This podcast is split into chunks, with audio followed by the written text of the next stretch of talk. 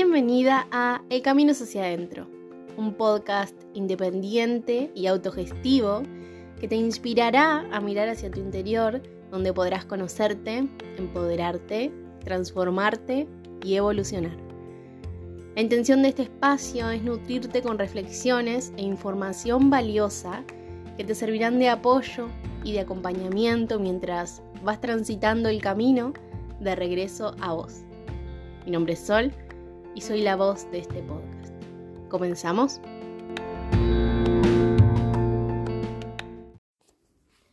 Buenas, ¿cómo estás? Deseo que muy bien.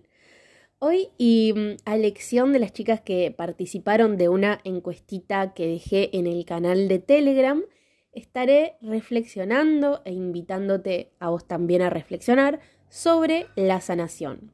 O mejor dicho, y como dice el título, desmitificando el proceso de sanación. Siento que a la palabra sanar se le adjudicó muchísimo valor, tiene muchísimo valor, pero es un valor que viene como dado desde afuera, ¿no? Desde otras personas, otros lugares, medicamentos. Y en estos años he visto miles y miles de propuestas vinculadas a la supuesta sanación y wow, realmente me parece muchísimo atribuirle una palabra tan importante a cosas que quizás son efímeras, ¿no? O de un solo día, de un solo momento, por ejemplo. Un ejemplo que se repite un montón es el del útero. Antes de la pandemia yo realizaba el ritual del útero presencialmente, que es una ceremonia para conectar con las memorias de cualquier tipo que se guardan en ese espacio energético. Y lo primero que aclaraba cuando las chicas venían era, ustedes no se van a ir de acá con el útero sanado, no van a sanar a partir de este taller. Me parecía importante aclararlo para que no se sientan como estafadas también, ¿no? Que participar del ritual no les hizo nada, entre comillas. Muchas creían que yo les iba a hacer algo o que mágicamente se les iba a sanar la endometriosis, por ejemplo, porque así es como lo venden quienes también lo difunden y comparten, ¿no? Como ritual de sanación de útero. Saná el dolor de útero al menstruar. Saná y limpia la energía de parejas sexuales. Saná el aborto que tuviste el año pasado. Y me parece un montón creer que por una meditación, por ejemplo, ya está, ya sanás algo tan profundo y delicado. En cambio, les aclaraba que a partir de ese ritual iban a abrir un portal, que iban a mover energía, que se iban a conectar con esa parte suya que quizás nunca habían habitado que se iban a habilitar la exploración sobre el tema para iniciar o continuar un proceso de autosanación, en el que cada una iba a ir trabajando a su ritmo, a su tiempo, integrando toda la info que ellas se permitieran, pero que por sobre todas las cosas iban a tomar conciencia. Porque como siempre digo, no podemos sanar nada que no hayamos hecho consciente, ¿no? ¿Cómo voy a sanar yo algo que ni sé que, que existe, que está ahí adentro mío. Por supuesto que no la juzgo, porque eso es lo que nos han vendido y obviamente yo también me la creí la primera vez que hice el ritual, hace muchos, muchos años atrás. Me acuerdo que mm, salí del lugar donde lo hice y si bien la ceremonia fue hermosa, estuvo muy linda, fue el sentir como, listo, ya sané, ya sané todas las mierdas de mi linaje. Y mm, miro hacia atrás y me sale como decirle a esa sol del pasado, un gigante, pues no mi ciela, porque años y años después de ese momento sigo destrabando cosas y siento que estoy muy lejos todavía de poder decir sané mi útero. Y eso que lo recontra trabajo. Entender eso en carne propia me hizo consciente para también saber cómo llevar adelante todas mis propuestas, porque sí, son todas súper poderosas, movilizantes, pero ninguna te va a sanar de un día para el otro. Es más, me atrevo a decir que ninguna te va a sanar, sos vos la que se va a sanar a sí misma a partir de lo que descubrís en mis espacios. Y creo que cuanto más claro tenemos que la sanación es un proceso y no algo que se da mágicamente o después de hacer tal o cual cosa, nos podemos relajar y tomárnoslo con más calma, sin apurarnos, simplemente permitiéndonos atravesar ese proceso de conocernos y explorarnos. En el libro Usted puede sanar su vida, Luis Hay dice una frase que me explotó el cerebro cuando la leí y es, cuando hay un problema no hay nada que hacer, hay algo que saber. Porque es totalmente así. Lo importante no es lo que hago, las mil terapias que tomo o los talleres en los que participo. Lo importante es lo que descubro y la información que incorporo a partir de permitirme esas experiencias. Me pareció realmente maravilloso. La idea de este episodio surgió porque la palabra sanación siempre me dio vueltas. Incluso me daba un poco de rechazo ponerla en el título del episodio. No le encuentro tanto un motivo específico, pero creo que puede venir por este lado, ¿no? Por el hecho de creer que es algo de un día para el otro y también por cómo se juega con la necesidad de la gente que de verdad desea sanar ¿no? y hacer todo lo posible para que eso suceda. Justo el otro día subí un texto que se llama Vos sos tu propia guía, maestra y medicina, que me gustaría compartirte y que dice, Nadie nos puede sanar mágicamente y nosotras no podemos sanar a nadie más que a nosotras mismas. ¿Cómo voy a sanar a alguien más si de pedo, hablando mal y pronto, estoy intentando sanarme a mí? ¿Cómo voy a solucionarle la vida a otra persona si apenas puedo resolver mis propios problemas? Y lo mismo en viceversa. ¿Cómo alguien externo va a sanarme alguna cuestión mía de la que solo sabe lo que le conté? La sociedad nos ha enseñado tanto a estar desconectadas de nosotras y darle todo el poder a la afuera que hasta de eso dudamos de nuestra propia capacidad de autosanarnos, transformarnos y conocernos, pero por sobre todas las cosas de confiar en esa capacidad. Me han preguntado muchas veces si enseño a hacer limpiezas energéticas a distancia, por ejemplo, y la respuesta siempre es no. No, pero te puedo enseñar a que la hagas vos también, y si tienes a alguien cerca que la necesite, que puedas enseñarle cómo hacerlo. Y de esta forma todas recuperamos nuestro poder creativo. Entiendo que a veces estamos tan atravesadas por una situación que ya no sabemos qué hacer ni a quién pedirle ayuda, como si quisiéramos que alguien más nos salve. Y la realidad es que la única que puede hacer algo por una misma es una misma. Todo es un proceso y lleva tiempo, Nada es de un día para el otro. Hay que registrar, integrar y atravesar lo que vamos viviendo. Por eso, en cada uno de mis espacios y propuestas, las invito a conectar con ese poder, con esa capacidad de prestarse atención, de explorarse, de hacerse conscientes y así sanar lo que haya que sanar, si es que algún día se llega a eso. Las invito a hacerse responsables de sus vidas, de lo que les pasa, y que ustedes mismas se hagan upa y se lleven a andar, a reparar lo que duele y a potenciar eso que vinieron a entregarle al mundo. Hemos aprendido a opacar nuestro brillo y a destacar la luz de los demás, pero todas podemos. Entonces te pregunto, ¿cómo estás hoy? ¿Te estás haciendo responsable o estás esperando que alguien más te salve? Y ahora que escucho mis propias palabras, creo que lo que me genera el concepto de la sanación se debe a que consciente o inconscientemente creemos que es algo que viene desde afuera y no algo que nace de adentro. Y en realidad es justamente desde ahí, ¿no? Donde podemos hacerla posible. Pongo este ejemplo de la limpieza energética ahí en el texto, que me parece buenísimo, porque me lo preguntaron un montón, de verdad, durante estos años. Y yo obviamente siempre respondo que no. Y creo que jamás me metería a la casa de alguien a limpiarle la energía. Primero porque no tengo ese poder, ¿no? De limpiarle la energía a otra persona, ¿no?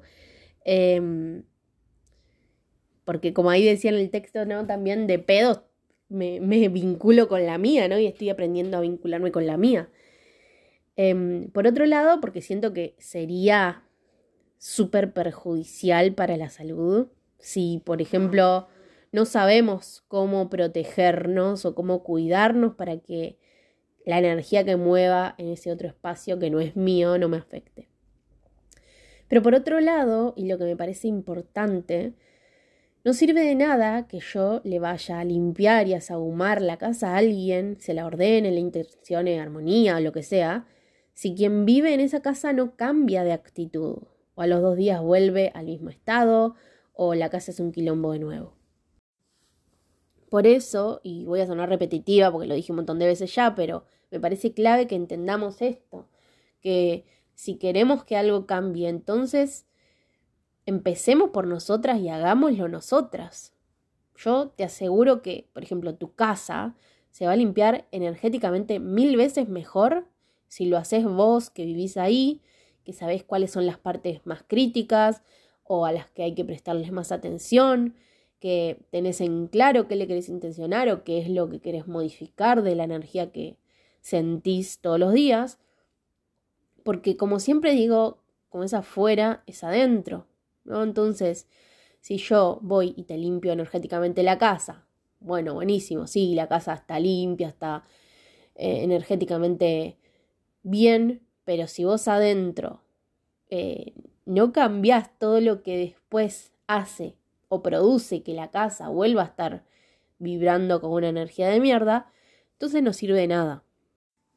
Creo que esto de sanar a veces no funciona porque estamos arraigadas al concepto de la sanación express, que viene por querer ir por el camino fácil o rápido y por eso todo lo que se vende como vení y sana tal cosa sigue teniendo convocatoria, porque no nos queremos sumergir en el barro, en la mierda, porque no queremos atravesar ni sentir nada.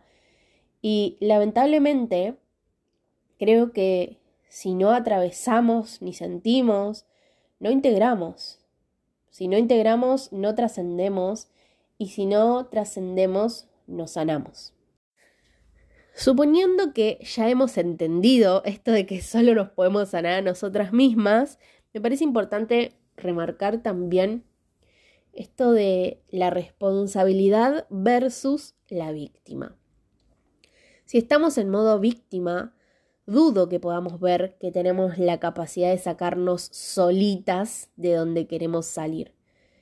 En cambio, si nos hacemos responsables, vamos a entender que si solo depende de nosotras, entonces tenemos que ponernos manos a la obra y comenzar a actuar. Si entendemos que nosotras creamos nuestras experiencias, nuestra realidad y todo lo que hay en ella, ¿dónde voy a elegir posicionarme? ¿En el lugar de víctima o en el de la persona responsable de sacarme de ahí? Me gusta pensar a la sanación como un proceso único, que es único para cada una de nosotras. No hay formas correctas o incorrectas de sanar. No hay tiempos establecidos, no hay recetas mágicas.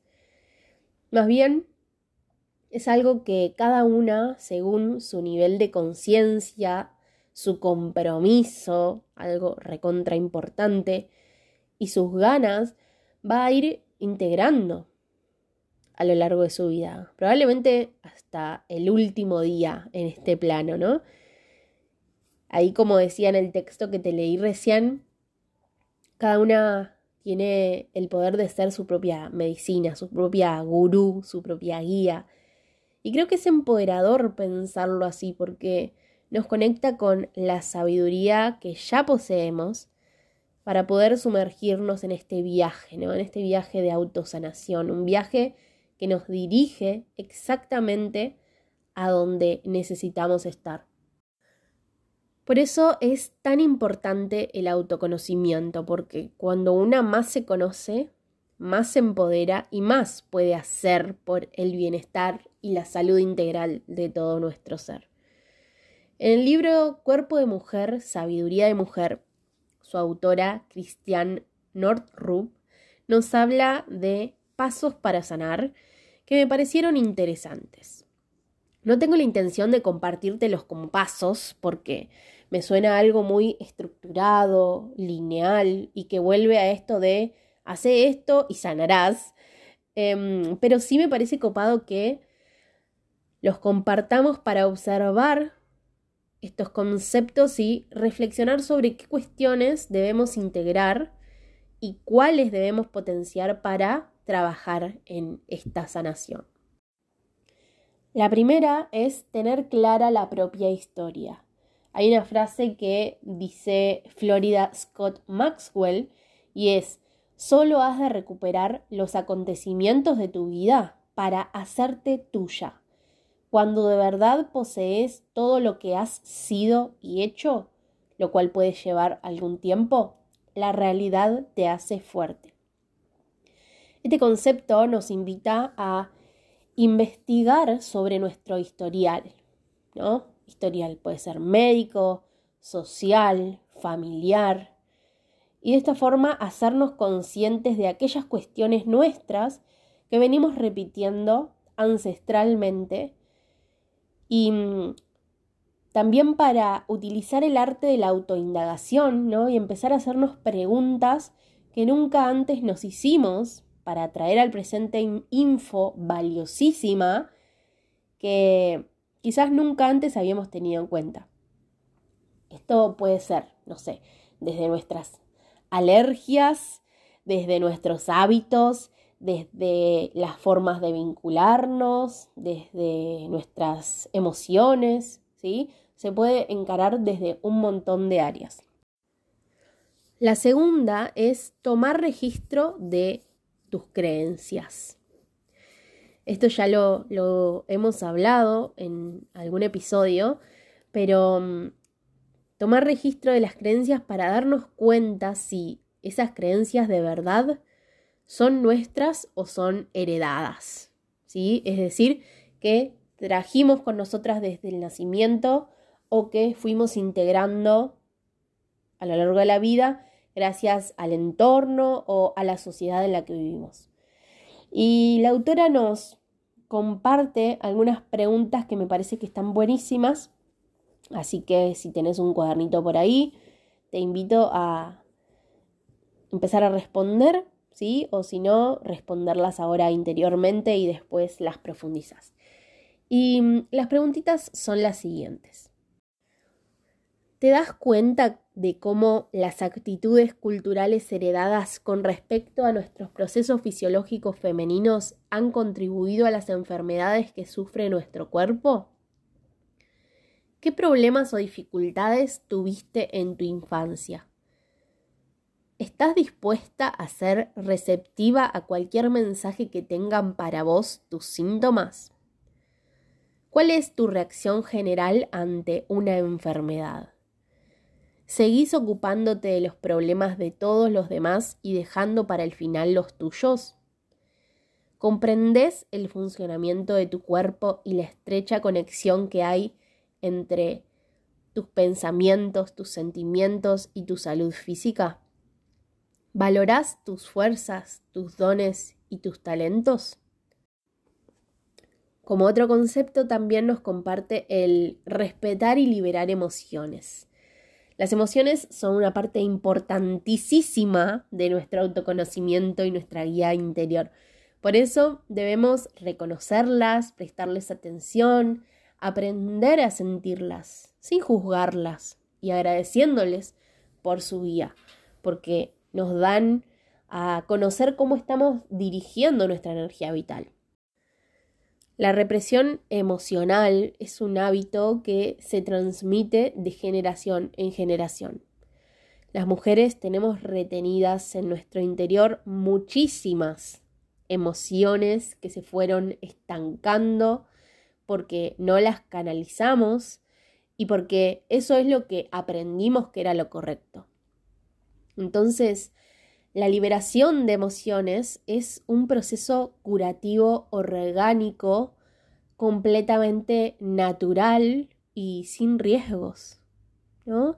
Se puede realizar a través de movimiento corporal o de sonidos como gritos, cantos, gemidos, sollozos, llantos que entran en el cuerpo y salen a su vez limpiándolo de todas las toxinas que lo están lastimando por retener esas emociones.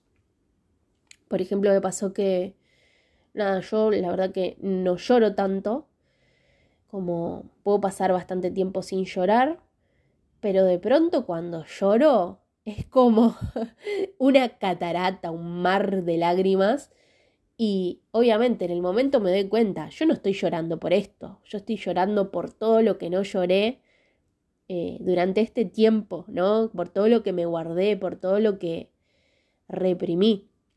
Entonces me parece súper importante, ¿no? Como que podamos expresar eso que está ahí guardadito.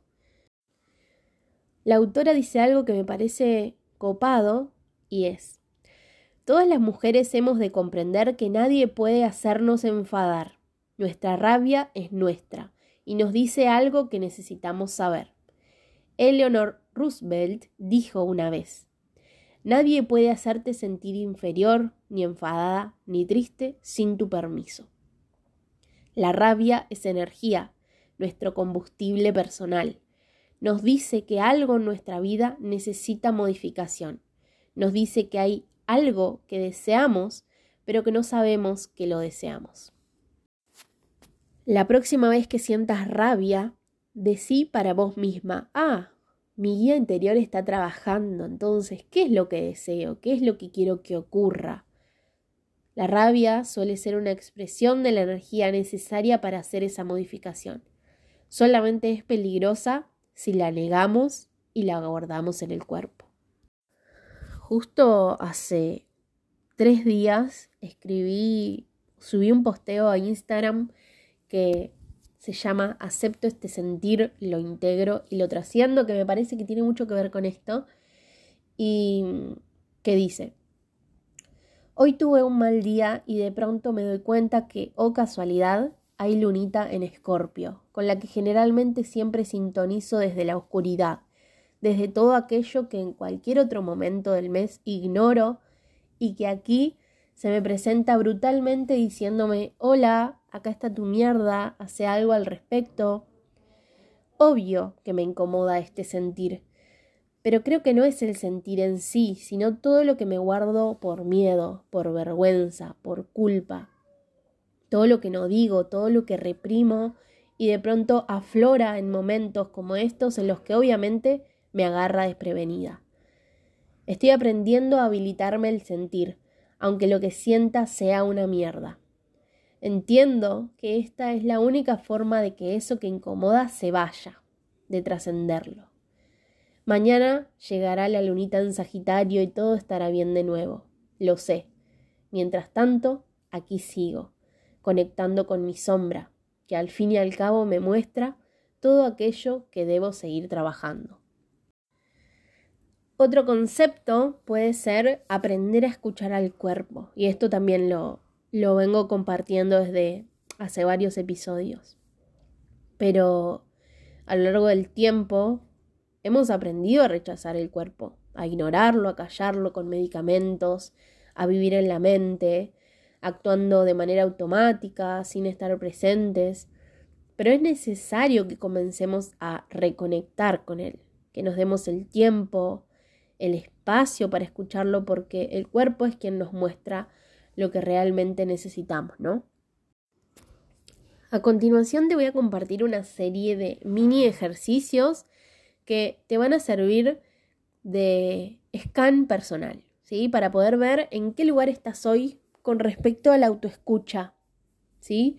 Anota las cosas de tu vida que en este momento te resultan difíciles, dolorosas, felices, y a medida que las vayas anotando, anda chequeando tu respiración, tu ritmo cardíaco, tus sensaciones corporales. Cuando registras algo que te resulta difícil, ¿cuáles son esas sensaciones? ¿Dónde están? ¿Cómo sentís tu cuerpo?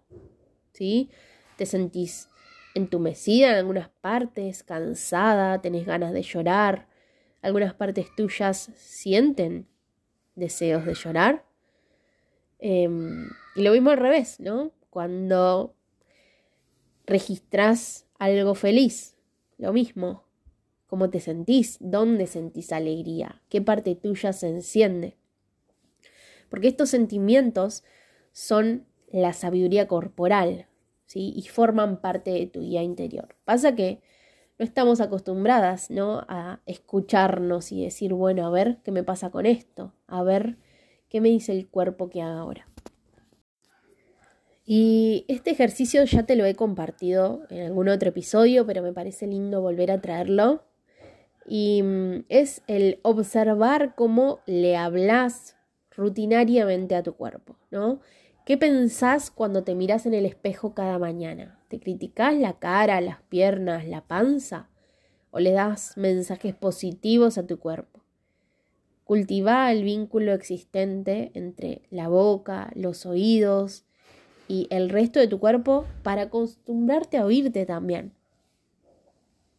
Observa qué necesita tu cuerpo día a día. Observa qué temores tenés respecto a tu cuerpo. Por ejemplo, ¿evitas tocarte los pechos por miedo a encontrarte bultos? En lugar de eso, aprende la anatomía de los pechos y a tocártelos con respeto, con amor y siento que también de esta forma se puede como transformar y sanar toda la relación con ellos, ¿no? Que también es una parte súper olvidada y rechazada de nuestro cuerpo. Cuando experimentes una sensación corporal como un dolor de espalda, una reacción visceral, un dolor de cabeza, un dolor abdominal, prestale atención y fíjate si lográs descubrir la situación emocional que podría haberlo activado. Por ejemplo, en lugar de decir me duele el estómago, pregúntate, ¿qué me está costando digerir en este momento? ¿Sí? Cuando te surja una sensación corporal, deja de hacer lo que estás haciendo, respira y espera con tu síntoma, tu emoción o tu sentimiento. ¿No? Y quizás tal vez te empiecen como a sorprender los demás sentimientos, sensaciones o percepciones que van surgiendo. Como otro concepto también puede ser explorar y reconocer nuestra sabiduría interior, ¿sí? Estamos impregnadas y nutridas de una guía y energía espiritual, ¿sí? Tener fe, tener confianza en esta realidad es una parte importante de la creación de nuestra salud y calidad energética. Cuando tenemos fe, tenemos confianza, estamos en contacto con nuestra fuente interior de poder. Y todas nosotras tenemos una chispa divina en nuestro interior. Solo debemos aprender cómo a conectar con esa parte nuestra. Todas somos seres espirituales. La conexión con el espíritu es una parte intrínseca del ser humano. Por eso me parece súper importante que para comenzar un camino de autosanación seamos capaces de conectar con nuestra espiritualidad, con nuestro propio poder, más allá de toda religión, dogma o institución que nos diga cómo y para qué hacer las cosas. Como siempre digo, si para vos funciona, si para vos tiene sentido, si a vos te resuena, entonces por ahí es. Otro concepto es recuperar la totalidad de la mente. Si queremos recuperar la sabiduría de nuestro cuerpo, debemos también recuperar nuestro intelecto, nuestra mente, nuestra capacidad de pensar. Cuando nos damos cuenta lo súper relacionados que están nuestros pensamientos y los síntomas corporales, es como que nos distraemos menos de todo lo que está afuera, ¿no? Y empezamos a confiar más en nuestra voz interior. Llevar un diario, la práctica de la escritura, la meditación, son métodos que muchas personas utilizaron como para conectar con esa voz interior y conocer su mente. Al escribir, yo siempre recomiendo escribir un montón, es una herramienta hermosa. Le damos como un orden a los pensamientos y los conectamos con la sensibilidad. Para liberarnos de los pensamientos y las creencias que ya no nos sirven, primero tenemos que ser capaces de oírlas cuando surgen, ¿no? Y la práctica de la escritura es un instrumento muy poderoso para aprender a escucharnos y a valorar todo eso que habita dentro nuestro, ¿no? Por ejemplo, y esto creo que ya te lo había recomendado, son las páginas matutinas, ¿no? Escribir todas las mañanas al menos tres páginas con todo pensamiento que se te venga a la mente. Otro puede ser el de autoindagación, ¿sí? Respondiendo preguntas por escrito. Puedes practicar con las preguntas que te compartí recién. También puedes tener un diario para registrar sueños, ya que si tenemos un vínculo cercano con nuestros sueños, podemos entender mucho más cercanamente cosas de nuestro inconsciente que quizás despiertas sería imposible entender, ¿no? Otro concepto es buscar ayuda, ¿sí? Reservarse tiempo, dinero, energía para compartir con alguien más sobre lo que nos sucede, ¿sí? Siempre es una buena opción, porque es una manera de detenerse, de escucharse, de reevaluar la vida y darse a una misma una atención súper necesaria. Hacer terapia uno a uno, del modo que creas más conveniente, es siempre inspirador y motor para crecer, para autoobservarse, para autoexplorarse. Y mm, si por ejemplo preferís lo grupal, eh, los círculos de mujeres, estoy segura que te van a venir bárbaro.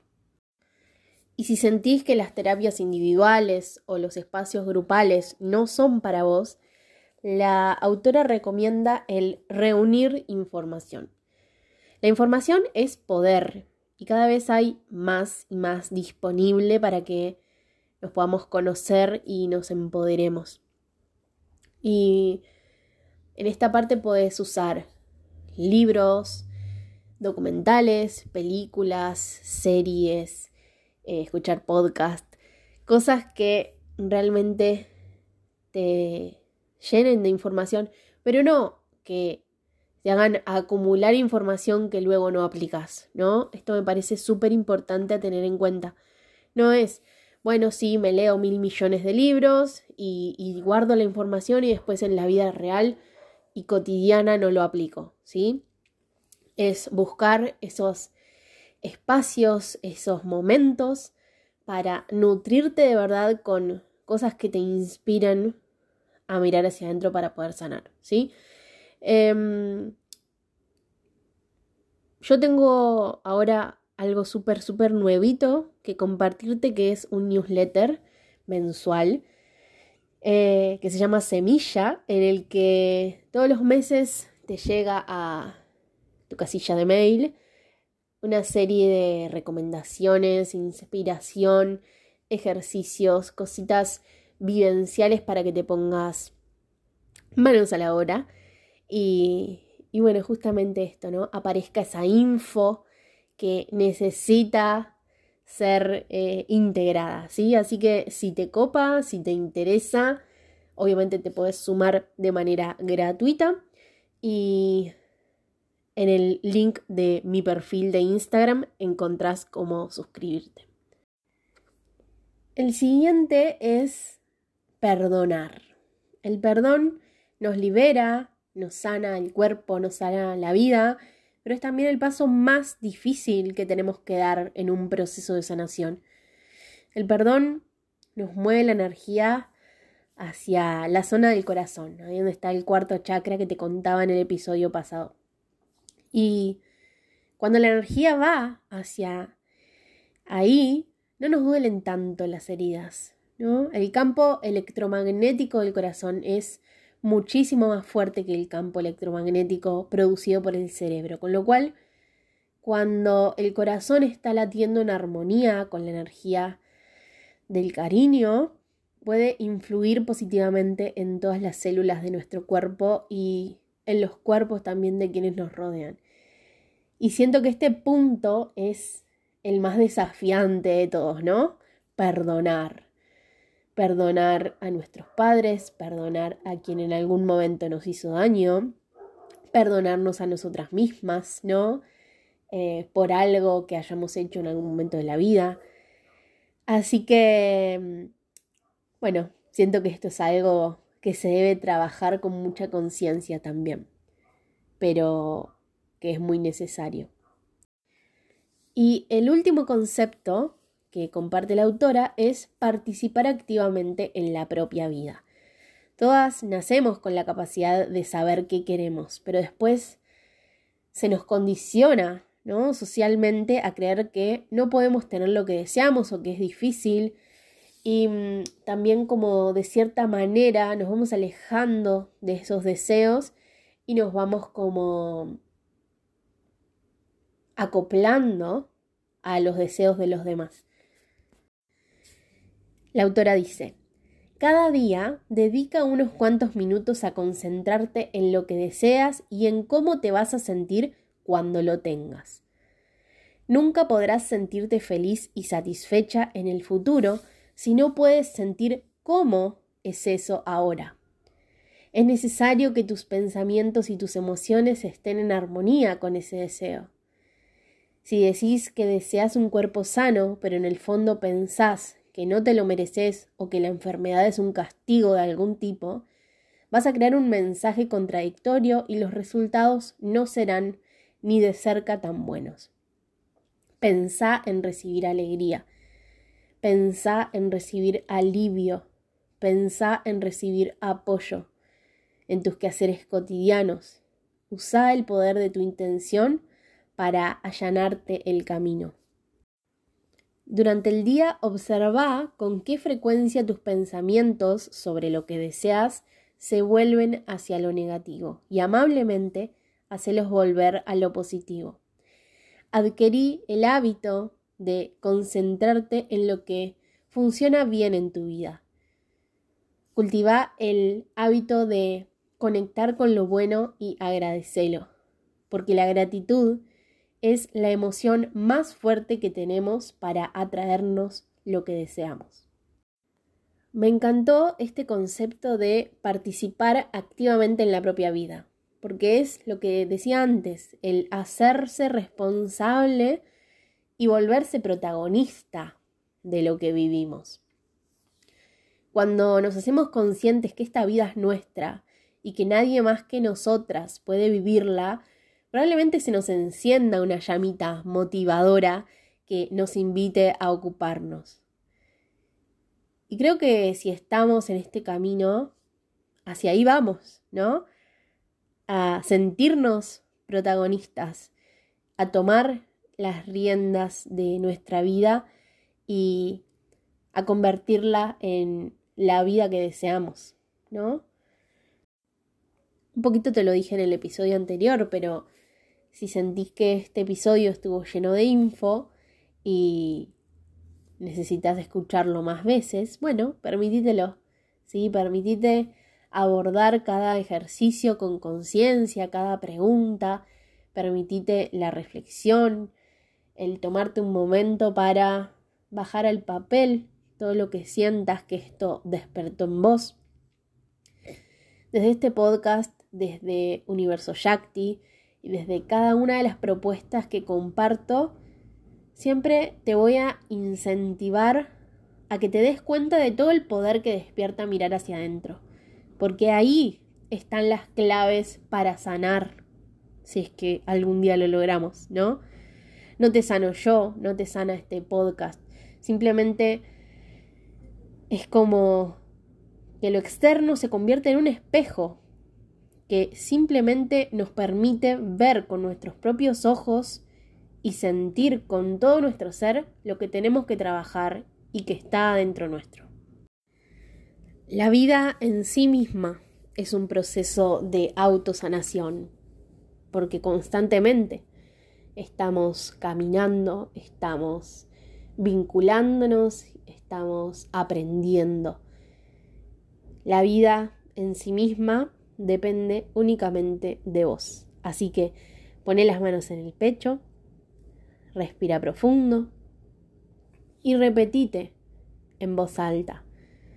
Yo sé, yo elijo, yo decido y yo sano. Y para finalizar, cerra los ojos y escucha con atención este texto que escribí hace un tiempito. No puede haber amor propio si no aprendo a habitarme. No puedo habitarme si no me conozco lo suficiente como para poder sostener ese hábitat. Y no puedo conocerme si no adquiero herramientas para ir hacia adentro con conciencia y descubrir lo que hay ahí. Estoy segura que lo que hay dentro es increíblemente maravilloso. Solo tengo que atreverme a mirar. Es un camino largo que terminará el día que me toque dejar este cuerpo, pero lo más importante es saber que ya estoy en camino, pues una vez comenzado este proceso no hay vuelta atrás.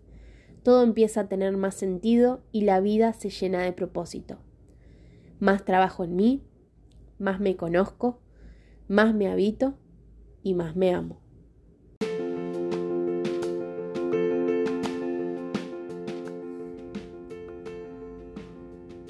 Gracias por permitirte atravesar este episodio que seguramente te va a llenar de preguntas, pero que como ya venimos trabajando y seguro ya sabes, te va a invitar a descubrir que todas las respuestas ya las tenés vos. Nos escuchamos en el próximo episodio de El camino es hacia adentro. Gracias, gracias, gracias.